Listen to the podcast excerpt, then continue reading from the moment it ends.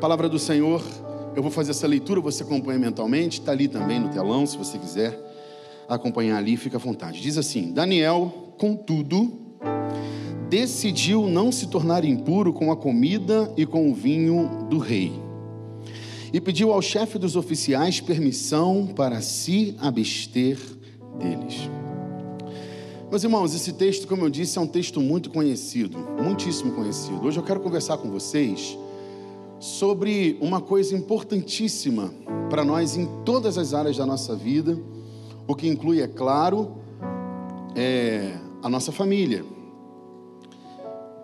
É necessário que todos nós compreendamos a necessidade que nós temos de tomar decisões, decisões importantes, decisões relevantes. Eu não tenho a intenção de, de te instruir a respeito do que decidir nessa manhã, porque às vezes a gente precisa disso, de uma instrução que nos dê um caminho para saber que decisão eu devo tomar. Essa seria uma boa e preciosa reflexão também, mas hoje eu quero me ater às decisões que você já sabe que tem que tomar. Aquelas para as quais você não precisa de revelação, de instrução, aquelas decisões que você já sabe, porque o Senhor já te falou, porque você chegou a essa conclusão fazendo uma análise da sua vida. As decisões que nós empurramos para amanhã, mas que nós não podíamos fazer isso dada a importância que elas têm. Eu quero conversar com vocês hoje um pouquinho sobre essas decisões. As decisões importantes que você precisamos tomar. Só para contextualizar os irmãos, vou criar um cenário aqui do texto que nós lemos, porque pode ser que eu esteja conversando com alguém que não esteja tão familiarizado com essa palavra, alguém que começou a caminhar com Jesus recentemente. É um plano de fundo.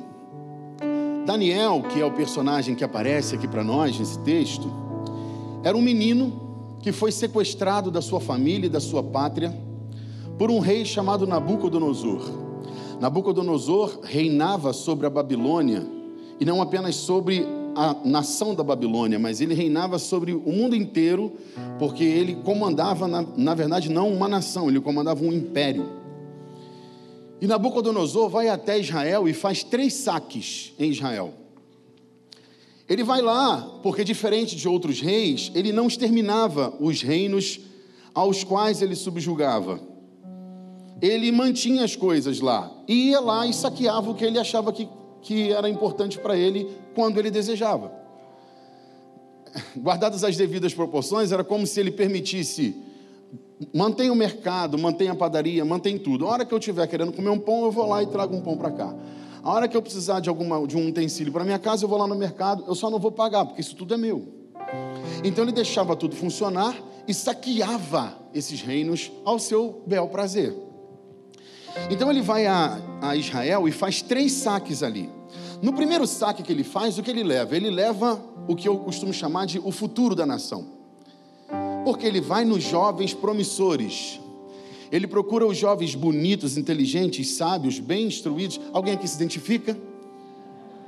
Olha aí, ó. Nabucodonosor levaria alguém aqui, amém ou não? Ele vai nas melhores universidades, tinha que ser nobre, tinha que ser bem, tinha que ser formoso, tinha que ser bom. E ele leva uma leva de jovens. Só que ele, eu disse sequestra porque não é um convite.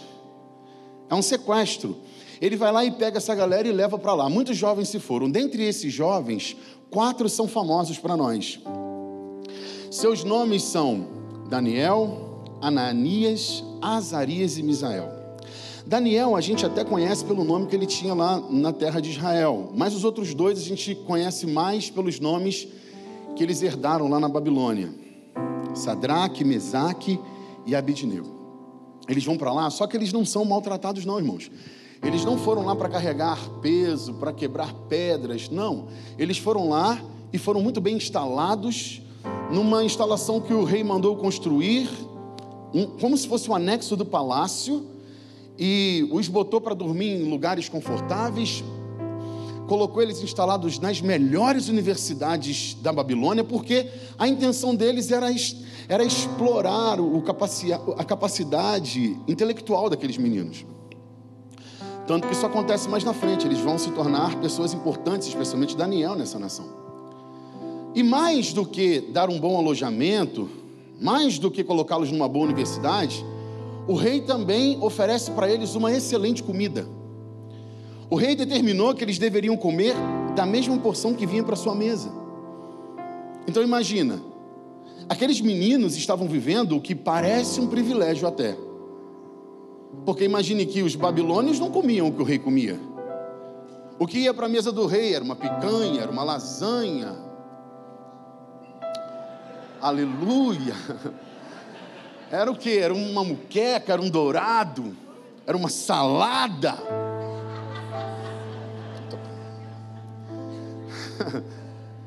Os babilônios não sentavam na sua casa pensando, estou comendo a mesma coisa que o rei. Mas aqueles meninos podiam dizer isso.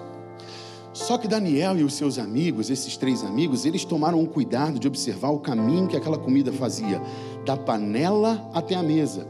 E eles descobriram que antes de chegar à mesa, aquela comida passava pelos templos idólatras da Babilônia, dos ídolos da Babilônia. Então eles perceberam que se eles comem dessa comida, eles vão estabelecer uma aliança com os deuses para os quais elas foram oferecidas. E é por isso que Daniel e seus amigos, embora meninos, sugere-se em torno de 16, 17 anos para eles nessa época, eles assentaram no seu coração a decisão de não participar desse banquete, porque eles não queriam se contaminar. Perceba que eles não estão preocupados em contaminar o corpo, porque era óbvio que a comida que, que era servida ao rei estava imune, isenta de veneno. Não pode estar estragado isso aqui, não vai fazer mal para o meu corpo, mas ele sabia que faria mal para o seu espírito. Ele sabia que faria mal para a sua relação, para a sua aliança com Deus. Eles não puderam evitar que o rei trocasse os seus nomes. Os nomes que eles tinham honrava a Deus, porque toda vez que você vira um nome com a partícula El, E-L, esse nome indica que essa pessoa honra a Deus de alguma maneira. Deus é alguma coisa, porque El é Deus. Então o nome Eliel significa Deus é Deus, são dois Els. Expliquei direito isso, irmãos? El é Deus. Então, Daniel, por exemplo, significa Deus é meu juiz. Aí, sabe o que, que o rei faz? Ele troca os nomes dos meninos e, com isso, tenta mudar a sua identidade, tenta quebrar a sua aliança com o Deus é, com quem eles têm vínculo, com quem eles têm essa aliança. Por exemplo, a partícula ia liga essa pessoa a Iavé, que traduzido para português é Jeová. Então, quando você vê Isaías, Ananias, Malaquias, Jeová é alguma coisa. Tem Daniel e Misael, Deus é alguma coisa para eles. Tem Ananias e Azarias, Jeová é alguma coisa para eles. Aí o, o, rei fala o seguinte: ó, eu vou romper o laço de vocês com esse Deus, e eles não podem evitar que mudem seus nomes. Como é que eles vão controlar a maneira como as pessoas os chamam? Nós não temos controle sobre isso mas eles entenderam que ainda tinham controle sobre o que entraria na boca deles. Percebe isso? Eu não posso evitar a maneira como o mundo me vê, eu não posso evitar a maneira como o mundo me chama, como o mundo me trata, mas eu ainda tenho condições de decidir o que entra ou não entra na minha vida. E eles tomaram essa firme decisão, e quando decidiram por isso, eles nos deram uma excelente, uma preciosíssima lição. Tomar decisões é necessário. Tomar decisões é importante. A gente ouve muito e ouve todo mundo. Concorda com uma coisa, discorda de outra. Eu discordo de algumas coisas que o pastor Tiago Brunet diz, mas ele disse uma coisa que eu achei extraordinária e depois de pensar sobre isso, eu, eu digo que ele tem razão. Ele, usou, ele fez um trocadilho esses dias de três palavras que, pare, que são parecidas para estabelecer uma sentença. Ele disse assim: ó, decisões definem destinos. Vamos dizer isso? Isso faz muito sentido, pelo menos fez para mim.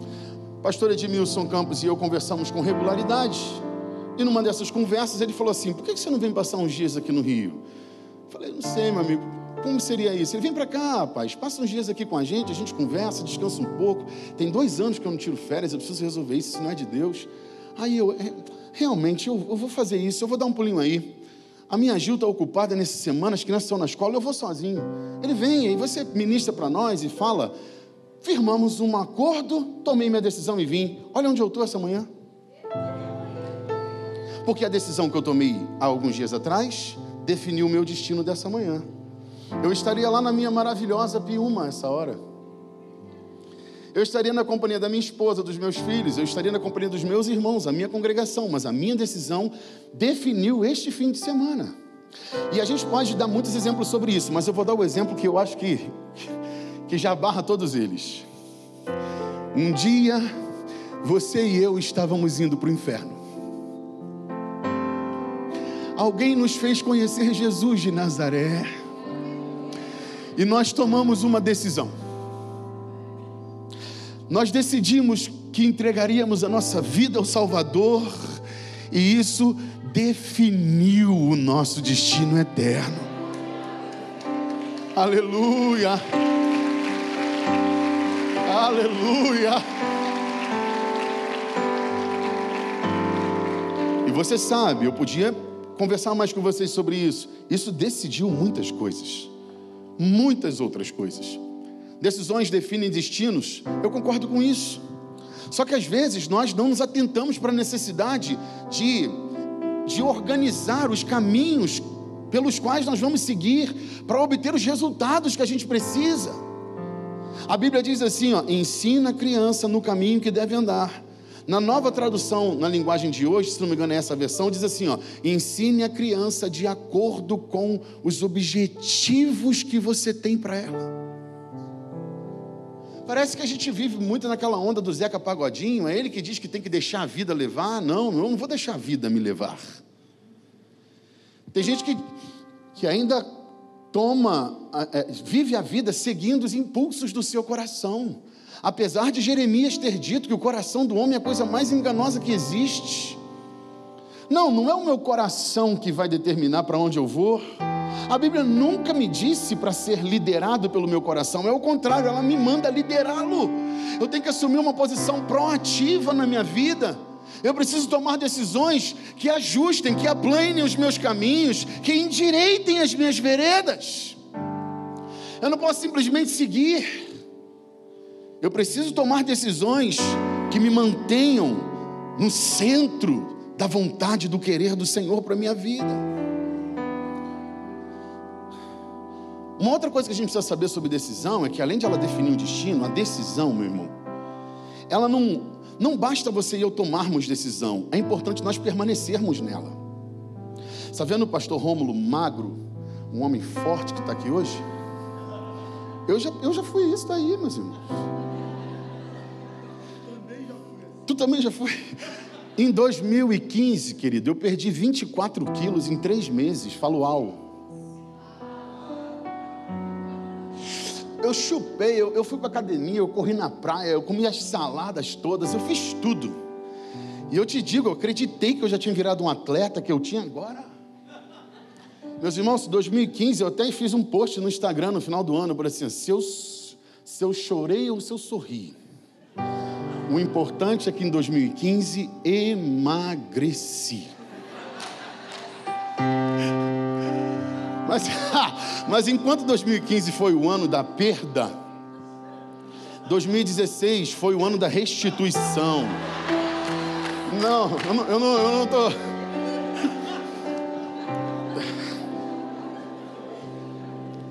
Se me perguntar se eu quero emagrecer, é óbvio que eu quero. Se perguntar se eu já entrei na academia esse ano, é claro que eu já entrei.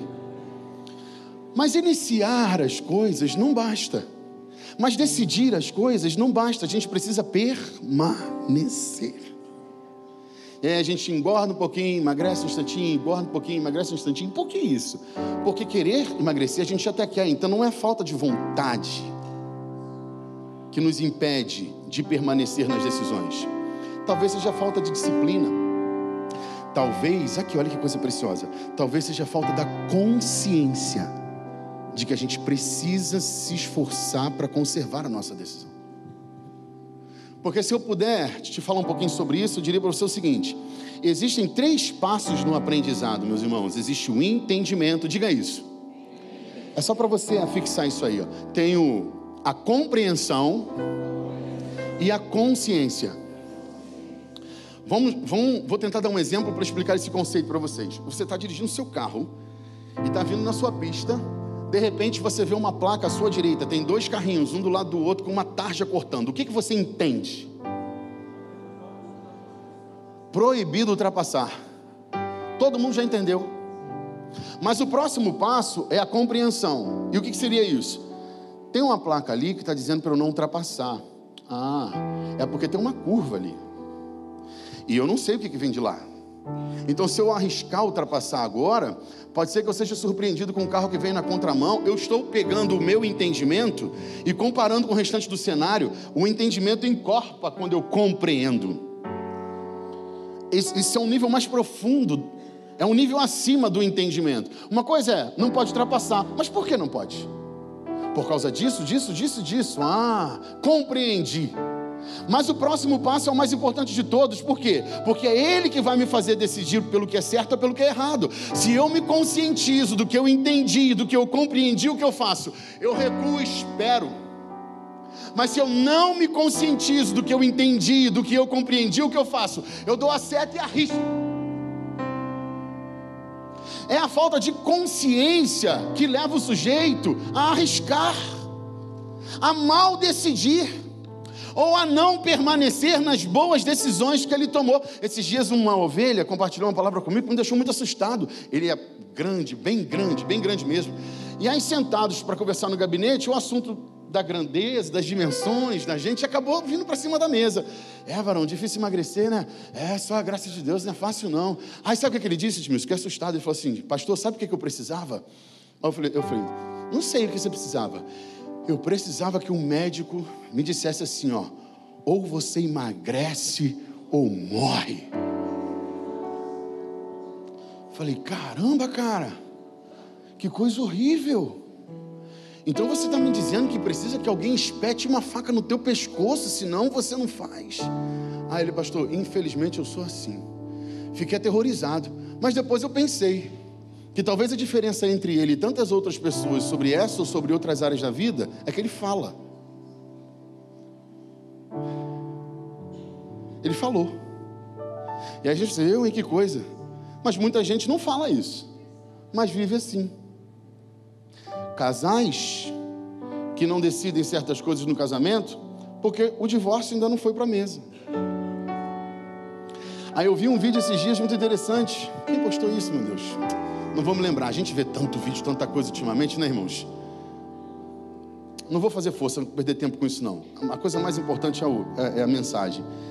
Ele disse assim: ó, a mulher pediu para ele lavar a louça. Lava a loucinha aqui para mim, amor. Aí a, a resposta dele: Isso é uma questão de divórcio? Aí ela: Não, pelo amor de Deus, homem, é uma louça. Ah, então. Então não vou lavar, não. Estou com uma preguiça aqui, tu viu isso? Aí a esposa passou, amor, joga uma aguinha ali no banheiro para mim, por favor. Aí ele perguntou o quê? Isso daí é uma questão de divórcio? Aí ela, pelo amor de Deus, homem, é uma água no banheiro. Claro que não. Ah, então. Só que ele talvez não esteja raciocinando que a soma desse, desse monte de pequenas coisas se torna uma coisa gigantesca que pode ser uma questão de divórcio. Porque o que está por trás disso é um descaso que precisa ser consertado, que precisa ser corrigido.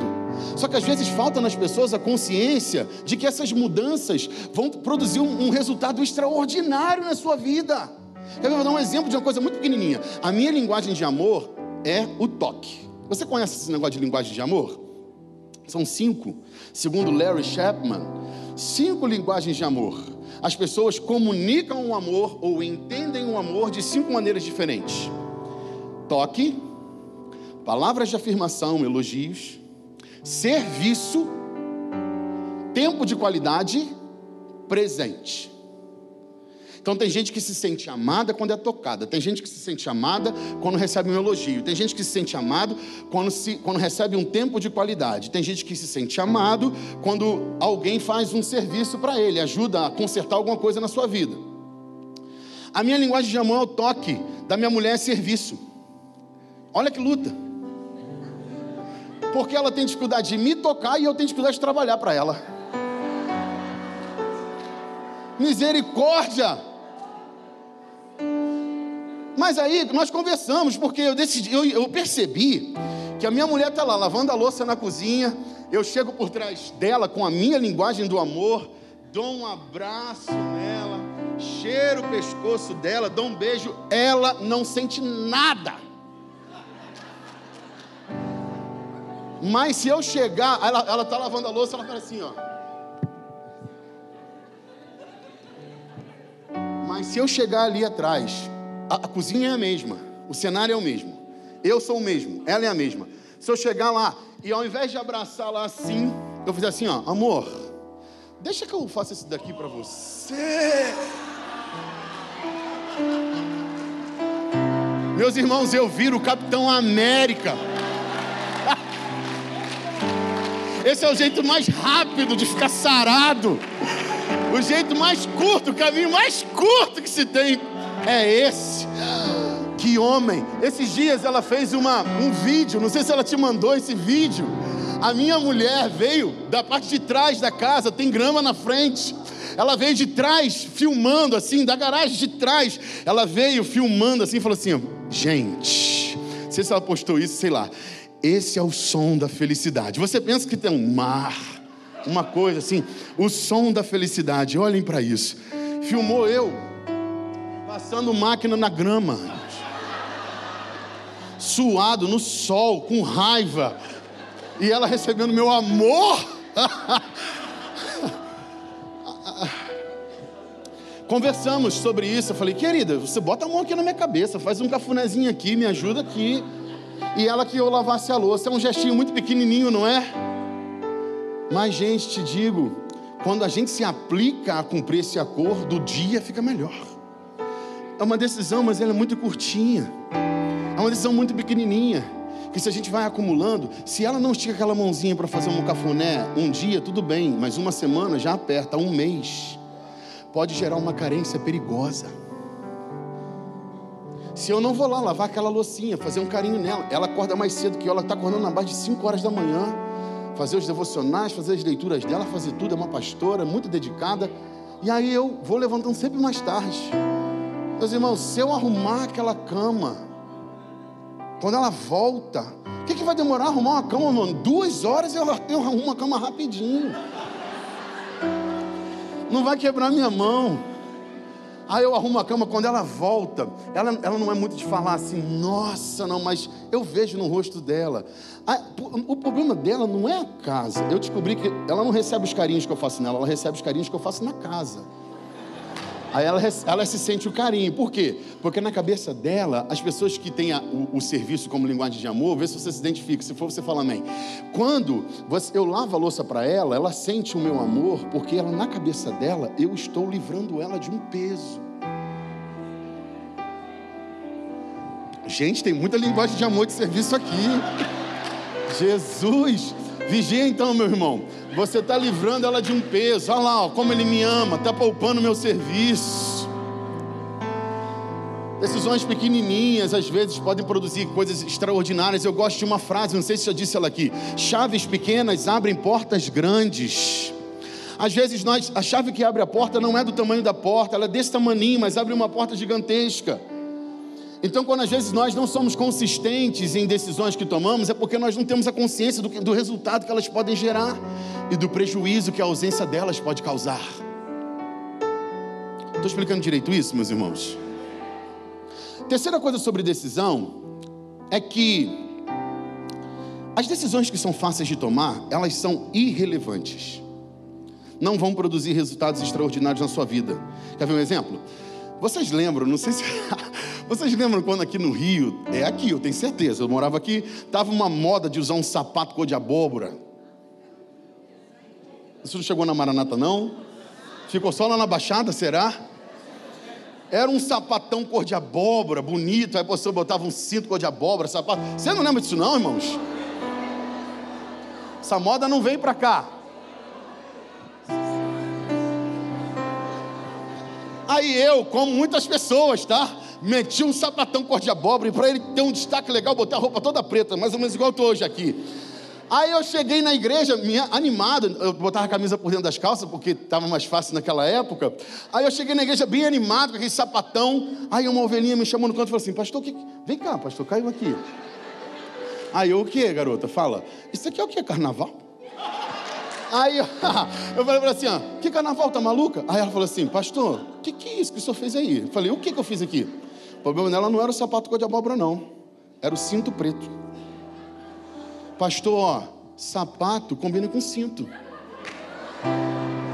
Falei, sério? Ela, é, e a sandália combina com a bolsa. Falei, ah, mais uma coisa, pastor, já que nós estamos falando disso, a meia combina com a camisa. Falei, para quê? Para as pessoas acharem que eu estou com a roupa só por baixo, as pontinhas que aparecem são. ela, eu não sei, pastor, só sei que é assim. Meus irmãos, eu tomei uma decisão naquele dia. Nunca mais eu misturo a cor do cinto com o sapato. E os homens, o mercado conhece a gente, até facilita a nossa vida, que ele vende um cinto dupla face. Você só vira o troço de lado, sapato preto um lado, sapato marrom outro lado. Aí nunca mais eu inverti, mudei. Mas a minha pergunta que fica aqui é: o que, que isso aí mudou na minha vida? Porque é uma bobagem. Porque, porque é uma bobagem, foi fácil de mudar. Sabe quais são as mudanças que você, das quais você pode ser que esteja correndo? aquelas que te confrontam, aquelas que te machucam, aquelas que exigem de você. Tem gente que está fugindo da decisão de perdoar. Por isso que em algumas famílias tem pai que não fala com o filho, tem filho que não fala com o pai. Vai doer, não vai? Claro que vai. Mas é necessário, tem que tomar essa decisão. Ela é difícil demais, pastor. Por isso que ela é importante, por isso ela é necessária, por isso ela é relevante. E é ela que vai produzir mudanças reais de estação na sua vida e na sua família. Estou explicando direito isso, meus irmãos? Então, abraçar as decisões fáceis, qualquer um faz, meu Deus do céu. Abraçar as difíceis, e como eu, como eu te disse no início dessa conversa, eu não, tô, eu não, eu não posso conversar com você hoje sobre como decidir ou sobre o que decidir. Se eu sair daqui hoje tendo na minha mente a ideia de que te ajudei a sair do lugar que você está para fazer o que você já sabe que precisa fazer, eu vou voltar para o Espírito Santo feliz, entendendo que o Senhor me usou para algo extremamente importante na sua vida. As coisas que você já sabe que precisa fazer para consertar seu casamento, para consertar seu relacionamento com seus filhos. Eu podia enumerar as coisas aqui, mas eu quero destacar três lições desse texto especificamente para eu encerrar essa palavra e eu vou levar dez minutinhos para fazer isso. Quando eu olho para o texto, sabe o que eu vejo em Daniel? Embora seja menino, ele toma uma decisão muito séria e importante. E sabe o que nós podemos aprender com isso? Não é cedo demais para decidir sobre as coisas. Era um menino, quem ia julgar Daniel?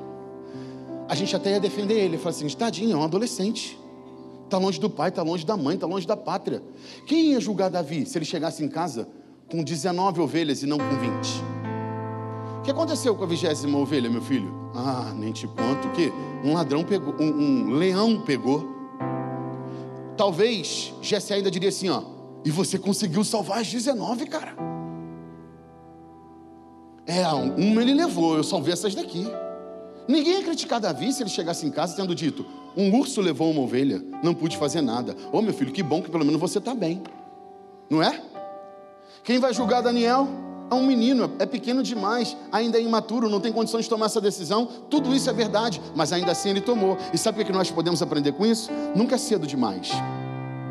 A gente vê um menino que subiu aqui no púlpito hoje, que já tomou uma decisão seríssima. Como disse o pastor, ele ainda não tem maturidade, mas a consciência já chegou.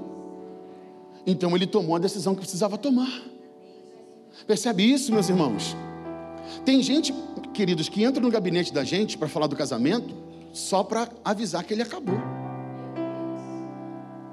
Pastor, esse casamento aqui acabou a, a, vontade que dá de perguntar assim: então o que, que eu vou fazer? É uma extrema unção? É, é, o que, que eu faço aqui? Já morreu, já acabou. Aí às vezes eu fico, eu fico chateado até com isso. Eu falo assim: aqui, me diz uma coisa: estava tudo bem de manhã e ficou tudo horrível de tarde? Foi isso? Ei, não, pastor, aqui, ó, isso aqui eu já estou aguentando. E aí a, a outra pergunta que cabe, você já fez na sua cabeça. Por que então, em nome de Deus, que você não veio aqui antes? Meus irmãos, se eu perguntar para vocês, se vocês têm coragem de entrar na jaula de um leão, provavelmente vocês vão dizer que não. Amém ou não? Mas e se eu te disser que esse leão tem três dias de vida? É um gato. Não é? Você entraria na jaula de um leão que nasceu sexta-feira? É, mãe. Ainda ia virar ele, ia mexer na barriga dele. Hã? É, não, a mãe não, esquece a mãe, a mãe tá para lá. É só um leão de três, quatro dias, uma semana, um mês. Eu entro, porque ele é só um gatinho. Então a gente até, ó, preste atenção nisso. Acho que é muito profundo. A gente até brinca com a fera porque é um filhote. Mas se a gente não resolver isso, ela cresce. Sabe qual é o momento que você precisa decidir procurar uma ajuda? A hora que você percebe, no primeiro instante que você percebe, que os seus argumentos não estão sendo compreendidos. Que essa conversa não está produzindo bons frutos. É a hora que você precisa engolir, seja lá o que for, seja o seu orgulho, seja a sua vaidade, seja lá o que for, e procurar ajuda. Vá procurar o seu líder de ministério, um líder de pequeno grupo, de célula, não sei como vocês estão trabalhando aqui. Procure seu pastor, procure uma referência na igreja, procure alguém. Não é cedo demais para tomar decisões importantes, tome logo. Decida logo sobre isso. Porque olha só, meus irmãos, vamos imaginar uma coisa. Tem, tem, tem ar-condicionado aqui nesse lugar, isso é uma benção. Mas imagine só, a gente vem para cá para esse culto, os ar-condicionados estão todos desligados. Aí começa um calor infernal aqui dentro tudo fechado, tá quente, o Rio de Janeiro é quente, e a gente está um calor enorme. Aí o pastor Rômulo vem aqui e fala assim: ó, meus irmãos, está muito calor, não está? Está um calor enorme aqui. É, vamos orar. Ah, alguém, vamos orar para quê, pastor? Vamos orar, porque o nosso Deus pode todas as coisas. Ele pode, amém ou não? Senhor, vem um vento glacial aqui.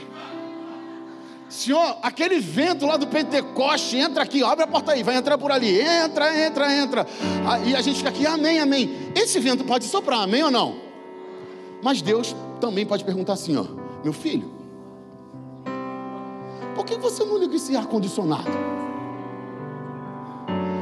O botão está aí, as máquinas estão aí, está tudo com energia. Ah, tá. Esse exemplo, meu irmão, eu vou falar só isso, tá? Eu vou acabar. É só isso, eu vou parar aqui. Eu falei três, mas eu vou falar só isso. Esse exemplo acontece todo dia em muitas casas. Às vezes, tudo que a pessoa precisa fazer para resolver o problema é apertar um botão. Mas sabe o que ela espera? Ela espera que o botão já não sirva mais. Aí, essa causa que era resolvida apertando um botão, marcando uma reunião com a pastora. Não, precisa apertar um botão. Isso você pode fazer. Ela vai deixar isso virar uma necessidade de milagre. Deus pode fazer milagres, amém ou não? Creio até que está fazendo uns aqui nessa manhã. Você concorda comigo? Mas se eu puder não viver as circunstâncias que exigem os milagres, eu prefiro. Porque o milagre é maravilhoso. Você já viu um testemunho de milagre que começa assim, ó, meus irmãos, estava uma bênção eu estava numa praia tomando uma água de coco, de repente, é assim que começam os testemunhos, meus irmãos. Nós ouvimos um aqui hoje, meu irmão, quase morri, meu irmão foi para UTI, minha garganta colou. Os testemunhos de milagre sempre começam na dor. Eu quero viver cada vez menos milagres do Senhor especialmente nas causas que estão ao meu alcance, uma atitude que vai me livrar de uma grande e terrível crise que eu já não consiga resolver. pastor Edmilson está aqui, ele é o meu pastor. Eu sou o líder de uma igreja, é uma igreja pequena, simples no estado do Espírito Santo. Então eu não tenho um pastor na minha igreja, mas ninguém pode ficar sem um pastor na sua vida. Então o pastor Edmilson é o meu pastor. E ele sabe, está aqui a quantidade de vezes que eu já liguei para ele para me ajudar a resolver problemas entre a, entre a minha mulher e eu. Porque eu falo, essa garota não me entende, Edmilson, então aqui, ó, fala com ela. Aí o Edmilson vem, Dona Gil, aquela vozinha de 50 decibéis. A, a, última vez eu falei, o que, garota? O que? Vou ligar para o Edmilson agora.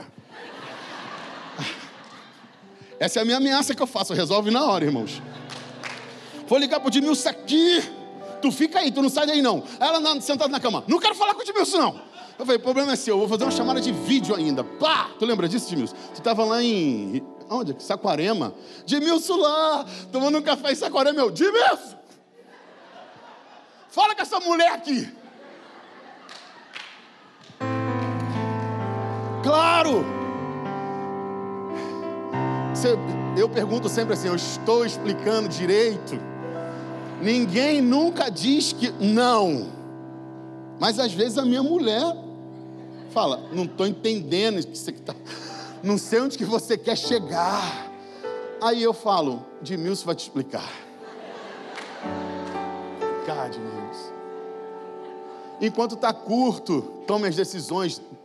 Encerramos com isso então. Porque eu acho que a gente vai sair daqui muito abençoado se a gente entender. Não é cedo demais para tomar decisões. Não é cedo demais para tomar atitudes. Não é cedo, os meninos estavam muito novos e tomaram atitudes. Ah, rapidinho, deixa eu falar uma coisa aqui. Não é cedo demais, mas eu vou te ajudar. Também não é tarde demais. Você se lembra quando Nicodemos foi a Jesus? Velho. Procurou Jesus para encontrar soluções para a sua vida. Meu Senhor, e aí? Como é que eu faço? Jesus, cara, tu tem que nascer de novo. Um velho que procura Jesus, ele era velho, ele que falou isso. Eu sou velho. Um velho que procura Jesus está dizendo com essa atitude: estou disposto a mudar, estou disposto a tomar decisões. Se nós estivéssemos num consultório de um psicanalista, de um psicólogo, até de um psiquiatra, eu creio nessas ciências, tá, queridos? Eu até indico quando eu percebo que eu não posso ajudar a pessoa. Aí eu tenho um psiquiatra que é meu amigo e pastor, ele é pastor, não, ele é, é amigo, é cristão. Eu estou atendendo alguém aqui, tem hora que eu falo assim, ó, hum, doutor Luiz, hein? Aí eu ligo pro Luiz, ô Luiz, tô te mandando uma pessoa aí, vê se tem alguma coisa para você aí. Eu oro aqui, você dá um remedinho aí, né? Pode ser que a gente faça uma boa parceria aqui. Eu creio nas ciências, tá? Não sou um negacionista, não sou nada disso. Mas às vezes a pessoa vai no psicanalista e ele fala: Ih, não. O psicólogo fala assim: tarde demais. O psiquiatra vai falar o seguinte: já toma essa pilha de remédio aqui só para controlar. Nós não estamos num consultório desse, nós estamos na casa de Deus. Então aqui, aqui nesse lugar eu posso te dizer, não é tarde demais para sua família. Não é tarde demais para o seu casamento, porque se não é cedo demais para tomar decisões importantes, aprendamos isso nessa manhã. Com Deus nunca é tarde demais.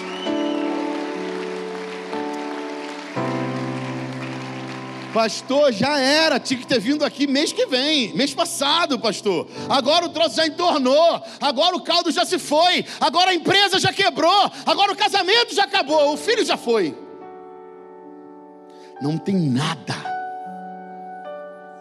Viu o irmão que veio aqui? Pensava assim, ó, pro... isso foi muito, muito profundo. A próxima respiração vai ser a última. Isso me marcou profundamente. Já pensou? Getúlio. Vou dar minha última. Ó, oh, tem mais uma, ó. Olha, diz que tem mais uma aqui, ó.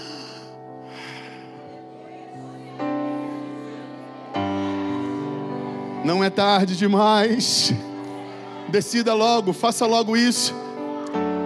Não é tarde demais para receber Jesus como Senhor da sua vida. Não é tarde demais para iniciar um projeto de consagração. Não é tarde demais para resolver esses problemas desse casamento. Não é tarde demais para esse filho. Não é tarde demais para esse pai. Não é tarde demais. Porque nós estamos na casa do Deus que realiza obras impossíveis. Foi isso que ele disse para Marta: Marta, você tem que crer, Marta. Se você não crer, não vai ajudar. Crê, se você crer, você vai ver a glória de Deus. E a Marta achava que era tarde demais, porque seu irmão estava morto há quatro dias. Jesus, tu vai tirar essa pedra para quê? Vai, encher isso aqui de uma catinga insuportável. Aí Jesus vira para ele e fala assim: Garota, eu não te falei mais cedo que se você cresce, você veria a glória de Deus tirem essa pedra, manda esse garoto sair. E ele saiu, porque o nosso Deus é poderoso. Fica de pé um instantinho em nome de Jesus. Aleluia. Senhor, eu quero encerrar essa fala ministrando sobre os teus filhos a tua preciosa bênção. Porque se nós sabemos o que fazemos e não fazemos, estamos em desobediência. Porque às vezes nós não pensamos que quando nós adiamos a obediência, estamos em desobediência. Porque a obediência adiada é desobediência. Ajude-nos a tomar as decisões que o Senhor já nos disse que devemos tomar. Ajude-nos, Senhor, porque queremos ver as estações mudando na nossa vida. Queremos ver as coisas, os milagres acontecendo na nossa vida. Por isso eu oro pelo teu povo nessa manhã, Senhor. A começar por mim neste altar. Ó Deus, eu oro em nome de Jesus que o Senhor nos dê força, coragem, que o Senhor nos dê a ousadia, que o Senhor nos ajude a empregar a nossa fé e fazê-la se transformar numa atitude em ação, Deus, em nome de Jesus.